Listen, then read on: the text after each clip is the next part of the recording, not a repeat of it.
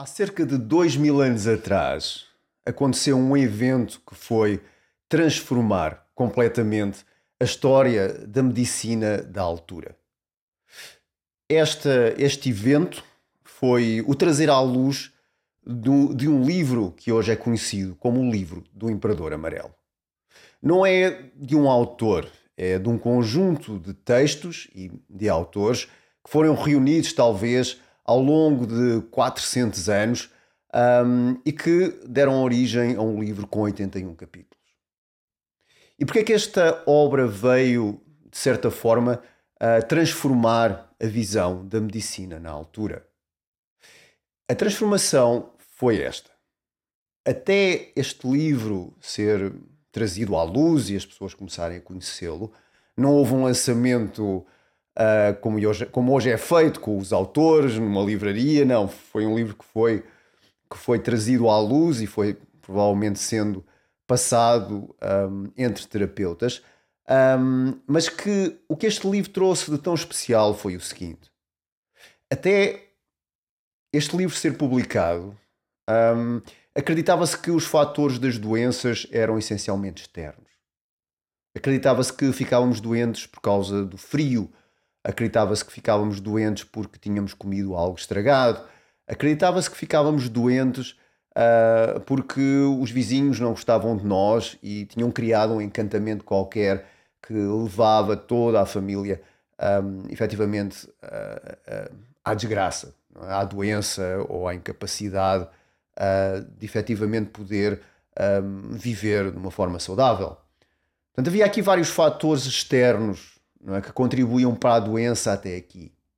O que este livro, de certa maneira, foi trazer foi, primeiro, vai trazer aqui o princípio de que um, adoecemos não só por fatores externos, mas a intensidade com que esses fatores externos uh, vão atacar o nosso corpo ou vão enfraquecer o nosso corpo está essencialmente relacionado com um, a nossa saúde interna. Se eu estiver bem, é muito mais difícil eu adoecer.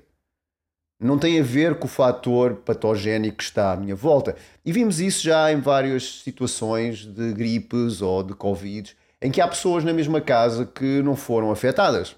Não é? Podemos falar em imunidade natural, podemos falar numa série de questões, mas o que foi apresentado há dois mil anos foi algo semelhante, em que tem a ver com o terreno, tem a ver com o nosso terreno interno como base da nossa sustentabilidade pessoal, como base da nossa imunidade, como base das nossas emoções. Uma pessoa que não está bem internamente, o tempo frio, o tempo com nuvens, o tempo sem sol, é muito mais uh, taxativo do que para alguém que está mais saudável, por exemplo. É? Essa foi primeiro, a primeira revolução que este livro foi, veio trazer. A segunda revolução um, foi a seguinte: imaginem que hoje, neste momento, está a sair o, o livro uh, sobre as técnicas mais avançadas um, de ortopedia. É um livro de ortopedia que é, digamos que é, é aquilo que até agora foi reunido, a sabedoria toda, uh, desde que surge esta ciência até aos dias de hoje.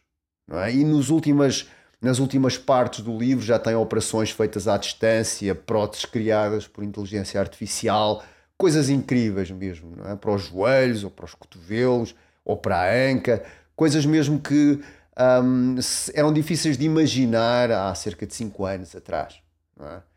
Mas, nesse livro que acabou de sair hoje, com todas estas técnicas avançadas, o início do livro teria uma série de capítulos dedicados ao seguinte: dedicados a que um, nós não chegássemos à parte de ter que usufruir de todas essas técnicas avançadas. Ou seja, teria exercícios, por exemplo, para a saúde articular, teria alimentos de como efetivamente poderíamos, uh, ao consumi-los, reduzir, por exemplo, o desgaste das, articula das articulações, a inflexibilidade, uma série de questões que aquelas operações fantásticas e aquela, aquela tecnologia incrível vai tratar. E o livro do Imperador Amarelo passa um pouco por aí também. passa por este processo de que o início do livro qualquer pessoa pode ler. Aliás, o livro Regenerar tem é baseado no capítulo 2. É? E o capítulo 2 ensina como é que nós vamos viver com as estações. Mais para a frente, no livro do Imperador Amarelo, vamos encontrar técnicas mais avançadas da acupuntura, vamos encontrar plantas, vamos encontrar outro tipo de práticas para o terapeuta, para o terapeuta com experiência, para alguém que já é uh, formado na, na acupuntura e na ciência das plantas. Mas para a pessoa comum, para não ter que começar a usar esse tipo de, de tecnologia que haveria na altura, era importante ler a primeira parte, os primeiros capítulos do livro, para evitar ter que chegar aí. E é isso que vamos falar hoje. É falar sobre sustentabilidade pessoal. Como é que podemos criar uh, formas e princípios que nos ajudam a melhorar a nossa sustentabilidade, como é que eu posso fortalecer esse mesmo terreno interno. O meu nome é Lourenço de Azevedo e sou o anfitrião destes podcasts. A minha paixão é desenvolver práticas e métodos para fortalecer a vitalidade física e emocional. E as práticas que eu simpatizo são práticas uh, que têm a ver com prevenção. Qigong, para mim, é uma peça central, juntamente com o alinhamento das, com os ritmos pessoais, sazonais e, claro, alimentação. Antes de começar, antes de começar a falar sobre sustentabilidade pessoal, e se ainda não o fizestes, faço-te o convite para que aproveites agora para subscrever o canal Regenerar no YouTube ou deixar um like para ajudar este conteúdo a chegar a cada vez mais pessoas. Se por acaso estás a ouvir este formato em podcast, ah, não te esqueças de deixar no final deste podcast a tua opinião sob forma das estrelinhas. Vamos lá então a este podcast. Existe um provérbio chinês uh, que diz que não, não se vai cavar um poço quando a casa já está a arder. Ou seja, apostamos uh, a casa estar a arder pode ser uma condição que surge sem estarmos à espera e neste caso refere-se a condições de saúde. Não é? Eu não vou começar um, a tratar de um joelho quando o joelho já está a doer. Eu procuro criar práticas de prevenção que me impeçam de que o joelho comece a estar em chamas. Ou seja, cavar o poço é prevenir, é preparar para que efetivamente, se o joelho um dia começar a doer, eu tenha algum tipo de práticas ou algum tipo de, de recursos que podem ajudar uh, a melhorar a minha condição, não só quando está a doer. Ou seja, apostamos na prevenção. E quando nós decidimos tomar este caminho da prevenção, a pergunta é esta: quanto é que nos custa estar vivos? Quanto é que te custa estar vivo? E não estou a falar apenas de economia. E se pensarmos a nível económico, também podemos encontrar aqui relações interessantes. E dizem, por exemplo, uh, o mundo está numa crise económica grave. É? Um, mas se olharmos para nós como seres vivos, é? nós também, em alturas da nossa vida, vamos encontrar-nos em crises económicas de energia bastante graves, muito semelhantes ao planeta. Mas quando eu pergunto quanto nos custa estar vivos, é algo que também me apaixona, quanto é que um sistema necessita para viver de forma harmoniosa. E nós vamos estar, ou enquanto estiver sempre vivos, quer dizer, enquanto estivermos vivos, a questão é esta: um, vai haver energia. É? Enquanto eu estou a andar, a falar ou mesmo a respirar deitado numa cama, um, existe energia. Mas numa condição de doença, custa muito mais ao organismo estar vivo. E porque no dia a dia nós podemos dizer, ah, mas eu estou vivo, então quer dizer que, pronto, há aqui. Mas se eu perguntar uh, que se calhar hoje levantar-me da cama pode ter custado mais que no dia anterior. Portanto, quanto é que me custa levantar da cama? Quanto é que me custa ir para o trabalho? Quanto é que me custa fazer o pequeno almoço, levar as crianças à escola, ouvir com atenção o que outra pessoa está a dizer, não é? Porque de alguma maneira nós conseguimos fazer tudo o que é necessário nas nossas vidas. É? Eu consigo, mesmo que esteja mais fraco, consigo fazer as coisas. E, e posso não estar doente, mas dormir pior, então melhor ou pior eu chego ao emprego a horas, melhor ou pior eu interajo com as pessoas, melhor ou pior eu consigo trabalhar, melhor ou pior consigo ir almoçar, cumprir uma agenda mínima, consigo buscar as crianças ao fim do dia, consigo estar com alguém ou se vivo sozinho, consigo me organizar para outro dia. A questão é que, melhor ou pior, na nossa vida, nós conseguimos fazer as coisas. Hum, isso não há dúvida, não é? Porque conseguimos sempre, de alguma forma, nos desenrascar. Aqui a questão é que quando algo derrapa, quando algo acontece inesperadamente. É? E hum, esta ideia do quando algo se ocorre inesperadamente, às vezes pode dar aqui esta noção uh, de que um, de que efetivamente estamos-nos a preparar para a desgraça. Então, ok, temos a nossa vida, então as práticas regenerar ou as práticas de autocuidado servem para nos preparar para a desgraça. Não, aqui a questão é quando algo derrapa, quando algo corre inesperadamente, saio de casa e o carro não pega, terei energia, terei um excedente energético para resolver isso? É? Ou, ou, ligo para o seguro, ou se tenho uma oficina perto, vou a pé, ou como é que eu, eu faço isso, não é? Há uma criança que está doente em casa, terei energia suficiente para decidir da melhor forma? É? há, há imprevistos que acontecem na minha vida, terei capacidade, o autocarro chega atrasado, eu, eu levantei-me mais tarde.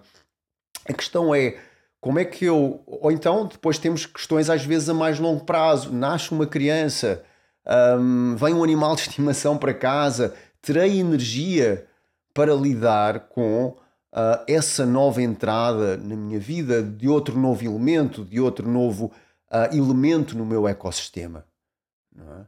E como eu estava a dizer, às vezes esta ideia da prevenção pode dizer, não, vamos nos preparar para a desgraça, não é? Vamos, vamos preparar-nos para a desgraça, vamos preparar-nos, vamos comer muito bem, porque um dia pode acontecer uma doença, ou vamos fazer exercício para que um dia, se eu cair, consiga me equilibrar, ou se pegar num peso não magoa as costas, ou Aqui a minha ideia, e, e no regenerar, o nosso conceito é este: nós não nos preparamos para a desgraça, mas sim para a diversidade da vida. A vida é diversa. A questão é se nós nos conseguimos, dentro disto, quanto nos custa estar vivos, nos adaptarmos à mesma. Porque a diversidade da vida está aí. Quando nós acabamos por fechar portas a nível da diversidade, então começamos também a envelhecer.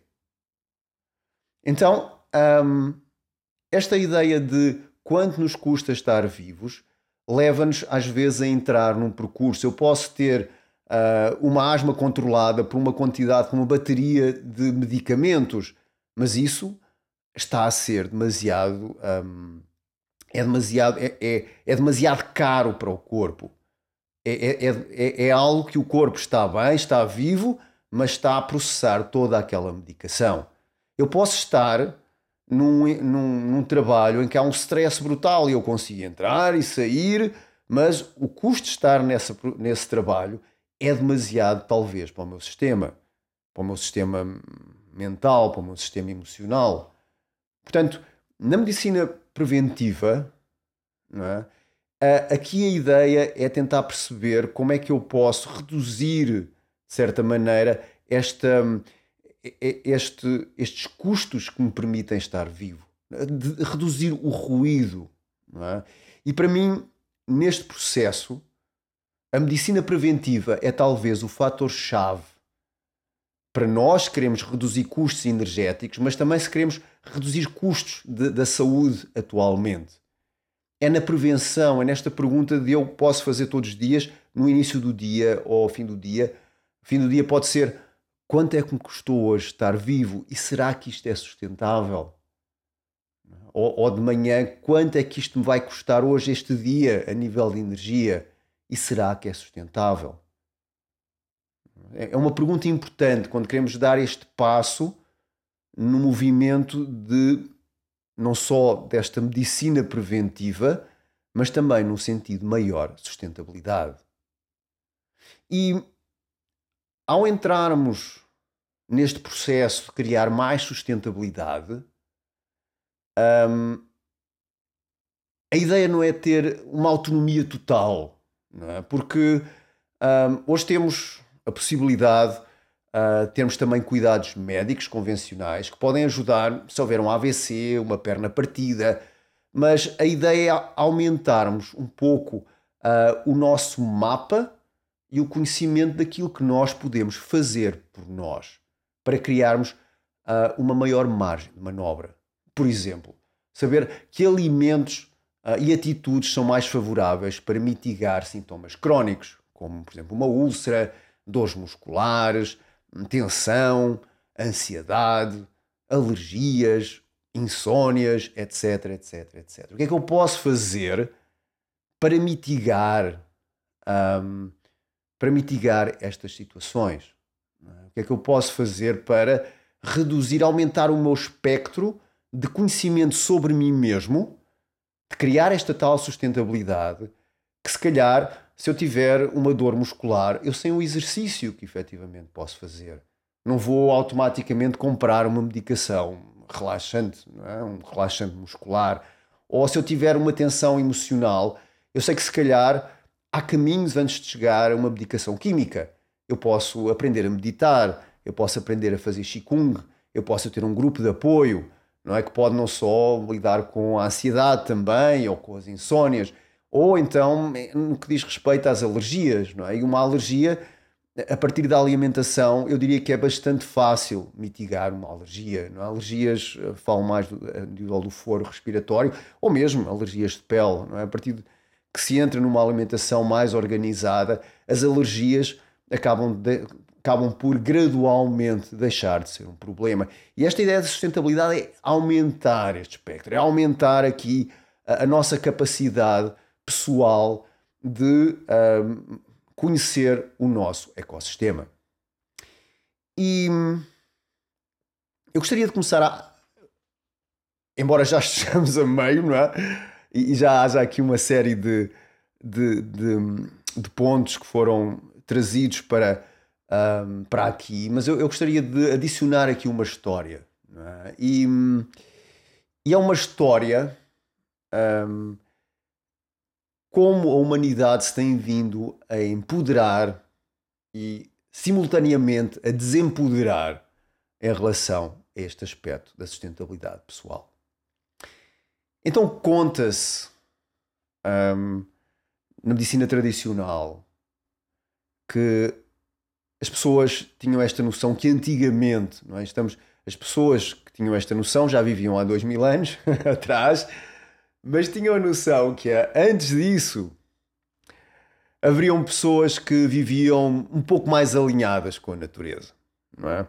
E estas pessoas que viviam um pouco mais alinhadas com a natureza, um, quando sentiam que estavam em desequilíbrio, a primeira coisa que faziam era acertar alguns hábitos e adicionar movimento. Estavam um bocadinho mais estressadas, um, iam até uma floresta, um, iam até uma paisagem que era agradável, estiravam, balançavam os braços, cantavam uma canção e efetivamente aquilo, uh, o alinhamento era é um bocadinho como quase como uma criança? Não é? As crianças também uh, quando adoecem, não é? a primeira coisa que fazemos é pô-las a dormir mais, ou, ou, ou dar-lhes um bocado mais de ar puro, ou, uh, ou levá-las à rua, especialmente é bastante eficaz, e nós vivemos no campo. Uh, o nosso filho já tem um bocadinho mais de idade para fazer isto, mas quando ele era bebê às vezes começava a chorar, pegávamos nele, íamos até a, a ele, à, à rua com ele, não, não importa se era de noite, se era de dia, e era quase como era terapêutico e era instantâneo, não é? Quando ele estava mais uh, aquelas coisas das crianças, não é? Começam a chorar e, e, e estava a pegar nele, vá lá à rua, estar a falar, olhar, olha as estrelas, olha as árvores, olha, já viste a relva como está hoje, e ele acalmava. Não é? e, e as pessoas viviam um bocadinho neste estado. Não é? Ok, deixa-me reparar um bocadinho mais, olha a cor como está hoje o céu. Não é? E as coisas começavam a melhorar gradualmente. Mas depois conta-se nesta história que hum, as pessoas começaram a ter menos tempo Começou a haver menos tempo na vida das pessoas. E, e então eles começaram a tentar criar aqui um pouco uh, esta ideia da alimentação. É? Ou seja, se calhar, se eu comer de alguma forma, e, e isto pode ajudar de alguma maneira aqui a melhorar alguns aspectos da minha saúde deste, neste momento. É? Se eu comer Uh, geralmente, se calhar, seria mais, não havia a possibilidade de variedade, se calhar, de alimentos que temos hoje, porque estavam, não havia frigoríficos, portanto, eles tinham um bocado as estações do ano que regulavam a alimentação deles, mas se calhar comer menos, é? uh, ou se calhar comer mais de um certo alimento da época, e a ajudar, de certa maneira, a também regular algum tipo de aspecto. Não, é? não ia à rua, mas comia um pouco mais de nésperas, ou, ou comia um pouco mais de cerejas, ou ia para a cama sem comer, e se calhar a coisa ia ao sítio. Uh, mas a história continua e diz que depois o ser humano, depois, nesta evolução da vida humana, ficou com menos tempo. É? E então tentou atalhar um bocadinho a questão. Não é? Disse: Não, eu. Um, cozinhar se calhar dá um bocado de trabalho, mas se eu fizer chás é diferente. Não é? Eu faço um chá e o chá um, ajuda um bocadinho, acelera um bocado o processo. Em vez de estar a comer uma semana bem para desintoxicar o fígado, há chás que fazem isso. É? Portanto, eu atalho aqui um bocado o sistema. Um, não tenho tempo, se calhar, para relaxar e para estirar, que também é bom para o fígado, nem para comer alimentos que sejam bons para o fígado, mas se eu beber este chá, isto resolve a coisa. Não é? e, e então houve aqui o criar de um atalho. É? Um, depois, o que surgiu foi, a história continua, diz que as pessoas ficaram ainda com menos tempo. É? Cada vez havia menos tempo, e, e então as pessoas começaram a, a a perder a capacidade de cuidar delas, não é? porque não tinham tempo, não é? estavam a trabalhar, não tinham tempo. E então há aqui a ideia de trazer mais um elemento, um segundo elemento à equação, que é um terapeuta. É? Eu já não consigo tratar de mim, então vou ter com, alguém que trate de mim, alguém que faça alguma coisa por mim, é? e alguém que me ajude de certa maneira a cuidar uh, da minha saúde, é? porque eu já não tenho tempo, já não tenho energia para cuidar de mim. Então surgem os terapeutas, ou surge o terapeuta na equação. Mas dizem que mais para a frente, é? à medida que ia ficando ainda com menos tempo, o ser humano acabou por ficar bastante confuso. Porque a questão é a seguinte, e se calhar conhecem histórias assim, mas imaginem que a pessoa tem um desequilíbrio hum, no estômago, por exemplo. E ele vai a um terapeuta e o terapeuta diz: Olha, isto realmente tem a ver com o que você anda a comer.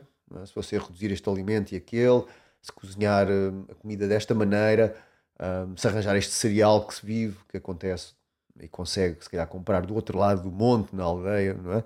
Este cereal é bastante bom e vai-lhe ajudar ao estômago e faça isto, vai ficar boa. E a pessoa diz: Hum, tem que ir ao outro lado do monte. Ah, e tenho que cozinhar. Um, epá, eu vou procurar outro terapeuta. É? Porque não, não tem tempo, não é? já, já, digamos que é aqui uma segunda secção. Não é? Primeiro vai ao terapeuta e, e se estamos com tempo até cumprimos o que o terapeuta nos diz e até corre bem, mas estamos menos, com menos tempo, vamos àquele terapeuta e dizemos, não, mas aqui é um bocado complicado, vou a outro terapeuta. E o outro terapeuta diz, ah, isso que você tem é fígado, porque é, esse problema de estômago é o fígado e a vesícula, não é? Criar ali um, um ambiente de acidez uh, que depois vai, vai trazer essa dor no estômago. Portanto, o que você vai ter que fazer é estes exercícios todas as manhãs e dá-lhes uns exercícios para fazer.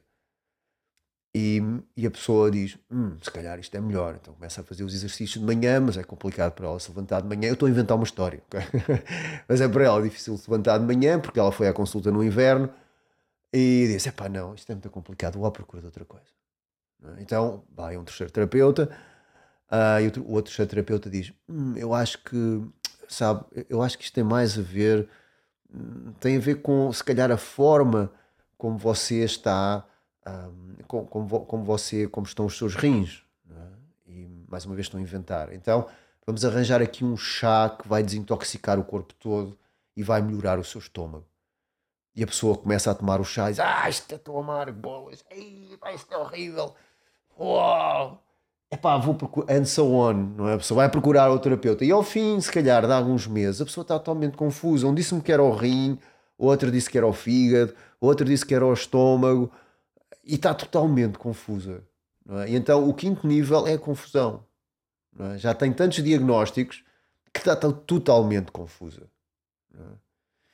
E nos dias de hoje, isto acontece. E é quase, nós podemos ver isto em várias camadas. A primeira camada pode ser um pouco a vida humana, em que quando somos crianças, como disse há pouco, hábitos e movimento é o suficiente. É? Depois, se calhar, começamos a comer de forma diferente, depois começamos a nossa vida adulta e, e vamos um bocadinho mais para os quick fixes e para, o, para os hackings, para os biohackings e para, é? para aquilo que é mais rápido, uh, que é o chás, não é? Uh, depois, quando começamos a ficar mais entrados pela idade, começamos a ter menos energia para cuidar de nós e vamos a um terapeuta. E se a coisa não corre bem, uh, podemos acabar a vida um bocado confusos, não é? porque não sabemos bem o que é que vamos fazer à nossa vida, porque agora um, é uma série de coisas. E isto também tra pode traduzir aqui outras, outros aspectos, por exemplo, os chás é os suplementos de hoje. É? As pessoas tomam só suplementos pensando que só os suplementos vão fazer, são pessoas que estão a esse nível do chá. É? As pessoas que, são, que estão com terapeutas um, e que depois vão procurar o outro e vão procurar o outro e vão procurar o outro, é um bocado confuso e depois já têm uma. acabam por ter ou químico ou natural, às vezes um um exército de comprimidos todos os dias para tomar de manhã e aquilo é confuso e depois uns interagem com os outros e depois aquele disse que era para tomar os rosas duas vezes e o outro disse que era só uma mas tinha que adicionar os verdes e a pessoa fica totalmente confusa, começa a colecionar um, alguém me contava que, que, que houve alguém que, que, que chegou a, um, a, uma consulta não é? Um, dessa pessoa em que tinha a mochila cheia de suplementos não é? e, e, é um bocado um bocado isso não é? muitas vezes entramos nessa confusão vamos ao YouTube e vemos um vídeo que diz uma coisa e depois estamos à procura da solução, mas aquilo parece que é um bocado complicado, então vamos a um mais fácil que diz o contrário do outro. E é muito fácil hoje entrarmos neste movimento da confusão, é muito fácil entrarmos num estado em que uh, a confusão instala-se.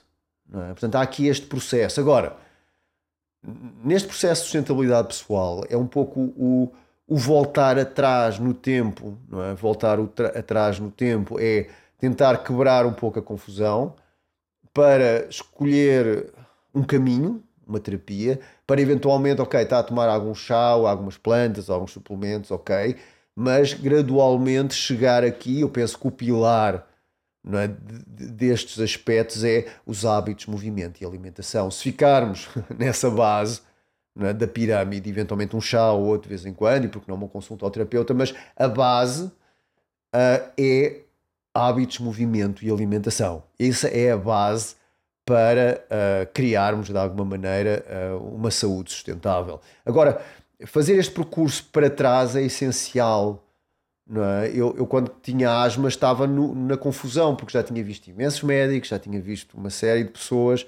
Uh, uns davam inaladores, os outros davam outras coisas, os outros diziam que era preciso fazer vacinas, os outros precisavam. De e era muito confuso. Houve uma altura que, estava totalmente confuso. Aliás, houve uma parte que eu deixei de fazer tudo, não é? A única coisa que eu fazia era as coisas que eram precisas para me manter a funcionar, os inaladores. Mas, mas depois encontrei um terapeuta, ou seja, medicina chinesa, foi onde eu comecei a, a estudar e a partir daí, ok, foquei-me naquilo.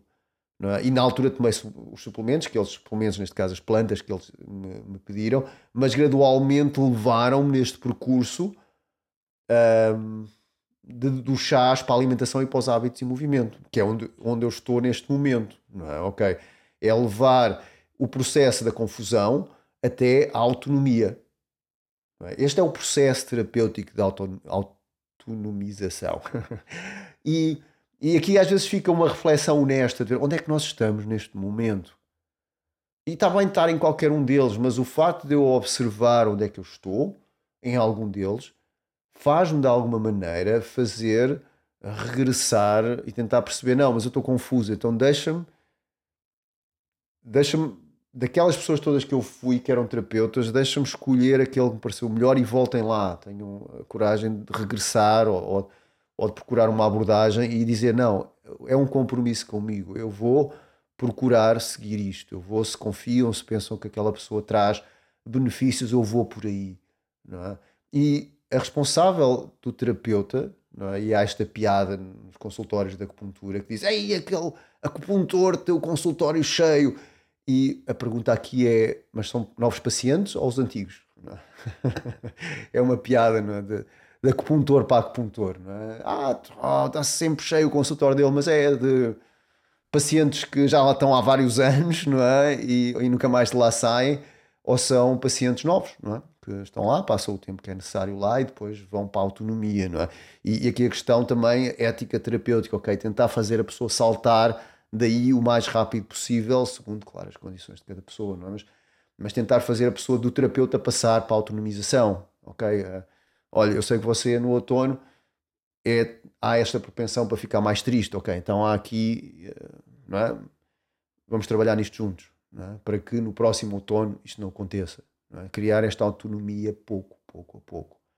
Portanto, esta ideia de sustentabilidade pessoal uh, é algo que, que já se procurava, já se pensava há uns anos atrás. É? E fica aqui um bocado este percurso.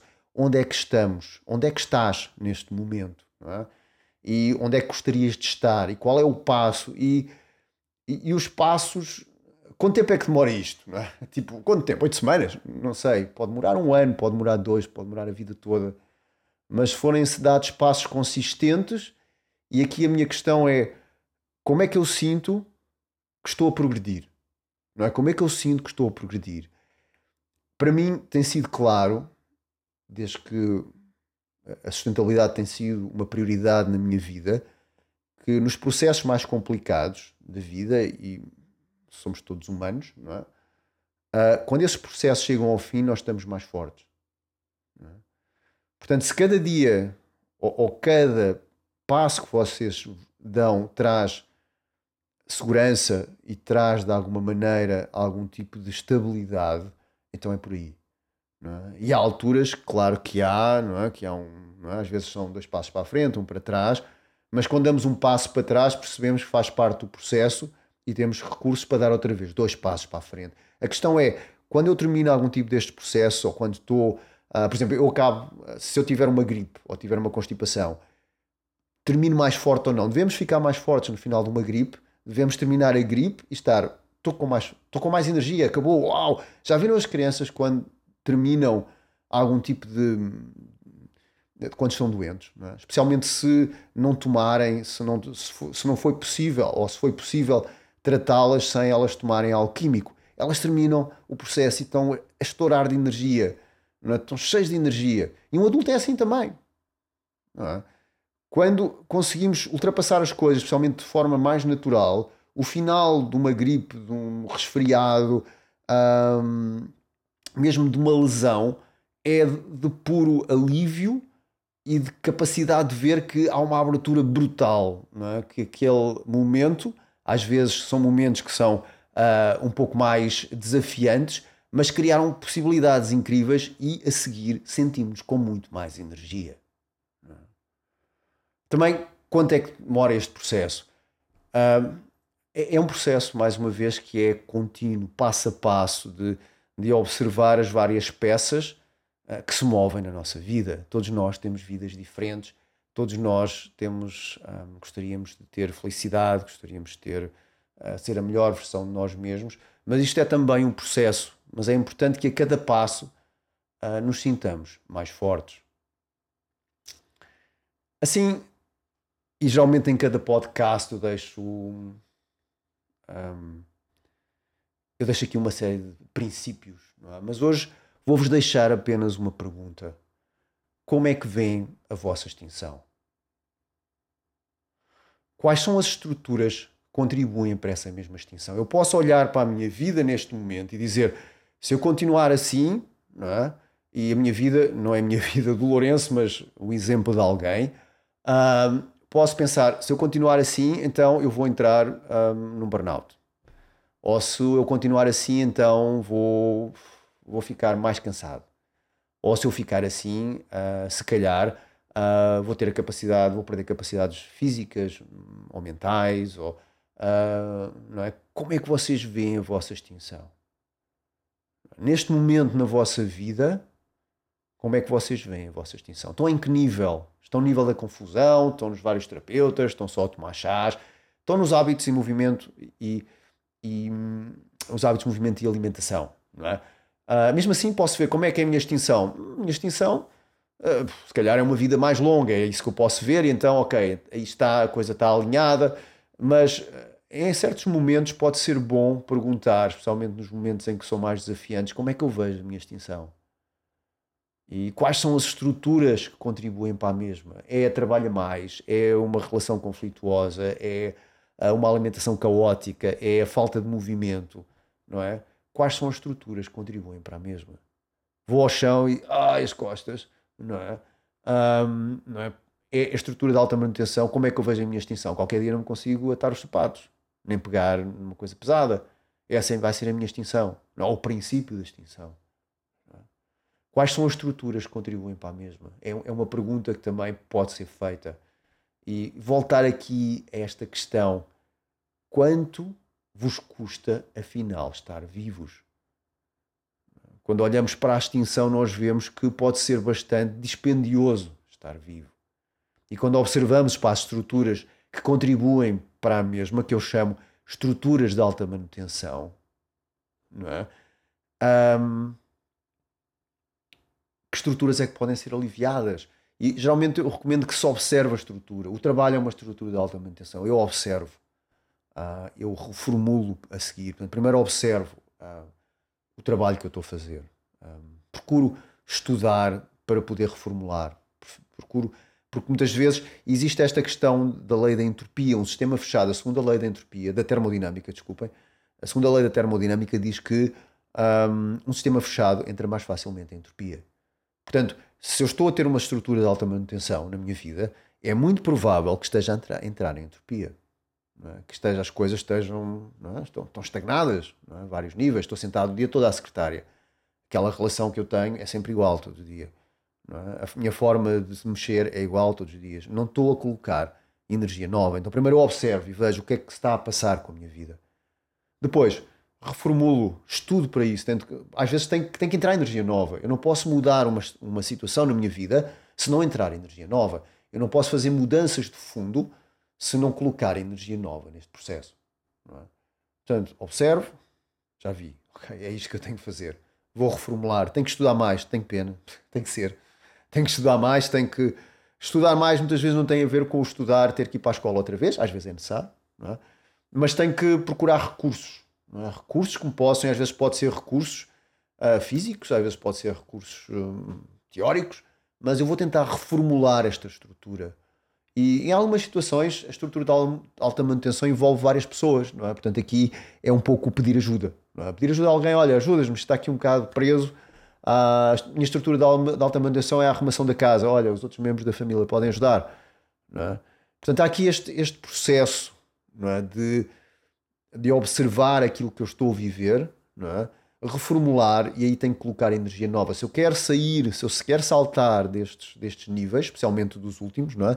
a confusão, uh, os vários terapeutas, ou quero deixar de estar dependente de um terapeuta, eu tenho que reformular, eu tenho que estudar mais, eu tenho que perceber como é que eu posso criar essa sustentabilidade, como é que eu posso aumentar esse espectro do meu ecossistema para não estar tão dependente uh, das outras pessoas. Não é? Um, e é um pouco isto que eu queria passar hoje. E eu, eu tenho ouvido isto com algumas, com algumas, algumas vezes. É? Esta ideia de que a palavra sustentabilidade chegou ao fim, é? que já estava muito gasta, que já está. Que quando se fala em sustentabilidade, já é ah, lá vem ele outra vez com aquela coisa. Mas eu acho que agora, uh, e, e o que está a dar efetivamente é a palavra regeneração. Ainda estamos alinhados, temos o regenerar, está tudo bem. Uh, a palavra regenerar e o site, tudo registado, portanto, estamos bem, registramos a palavra regenerar ou regeneração. Mas, mas para pensarmos um bocado disto, é? de que sim, ok, agora a regeneração é, é o next big thing, é a próxima grande coisa. Mas eu acho que a palavra sustentabilidade. Uh, quando aplicada a nós mesmos, agora é que está a começar. É agora que está a começar esta consciência. É? E pensar em regeneração sem estarmos sustentáveis é um daqueles tiros mesmo certeiros no pé. É? Ah, eu vou regenerar, mas se eu não estou sustentável, não, não vai correr bem.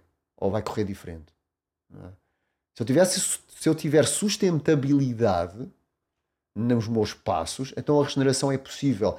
Se eu tivesse sustentabilidade para descer esta, esta, este processo, da, esta história, não é? De, que eu há pouco referi daqueles cinco pontos, então é mais fácil. É? e, e, e eu penso que este é um passo importante, porque quando se começou a falar de sustentabilidade, uh, responsabilizávamos os países. Ah, o país X faz uma polui imenso. É? Portanto, eles são os responsáveis pela não sustentabilidade do planeta.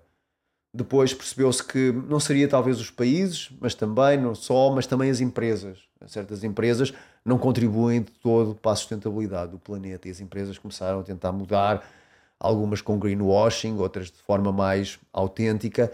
Uh, mas eu penso que estamos na sustentabilidade 3.0 neste momento, que é está na altura de nos responsabilizarmos por nós mesmos. É? Esta é a sustentabilidade 3.0. E a maior parte das pessoas está na sustentabilidade 2.0, que é, são as empresas, eles é que uh, estão a produzir e a gastar e, e a sujar o planeta, um, sem perceber que podemos parar essas empresas de produzir, ou pelo menos fazer com que elas produzam de outra forma. Não é? tendo, uh, tendo forma de como é que eu regulo os meus hábitos. É? Se eu consumir menos do que aquela empresa produz, se procurar alternativas, eles vão ter que mudar. É? Se a minha uh, se a minha razão para deixar de consumir produtos naquela empresa for porque eles não são sustentáveis. Não é? Portanto, estamos na sustentabilidade 3.0 e agora é que está a começar a ter piada, porque nós começamos a ter não só um papel pessoal, não é? porque ao mantermos, de certa maneira, um, uma vida com menos ruído, uh, como fazemos as nossas escolhas e escolhas conscientes, do nosso bem-estar e da forma como estamos, não é? Os tais dois níveis, os hábitos, o movimento, a alimentação, um, vai ter aqui um impacto profundo no meu ecossistema pessoal, uh, no meu ecossistema familiar e também na multitude um, de ecossistemas que diretamente ou indiretamente partilhamos todos uns com os outros neste planeta. Portanto, para mim, descartar já esta palavra sustentabilidade, não, agora acabou para a regeneração, é como aquelas, aqueles exploradores não é? que chegam a um território, queimam a terra toda e dizem agora vou partir para outra, deixa-me agora aquela palavra é que está a dar, deixa-me ir para lá. É? Quando aquele terreno ainda tem imensa possibilidade. Ou aquela criança que brinca 5 minutos com um brinquedo e já quer o outro. É? Ah, porque aquele é mais atrativo, é novo. Não é? Ah, o outro lado do rio é sempre aquele que é mais, ah, que é mais atrativo. Portanto, uh, para mim, um, a sustentabilidade, se virmos na perspectiva da sustentabilidade 3.0, uh, da versão 3.0, essa está neste momento, no aqui e agora, a começar. Se isto que eu acabei de dizer, ou se este conteúdo fez sentido para ti, um, deixa um like. Ou se achas que isto pode fazer sentido para outras pessoas, um, fica aqui o convite para que partilhes. Pergunta, se quiseres. Temos aqui uns comentários, alguns, ou, ou a ficha de contacto do nosso site em regenerar.pt. E hum, muito obrigado, mais uma vez, por ter estado aqui, ou por teres estado aqui, se quiseres, a ouvir e, sobre o tema daquilo que nós gostamos mesmo, que é esta ideia de criar ecossistemas que permitam regenerar quem neles habita, quer física, quer emocionalmente. Muito obrigado.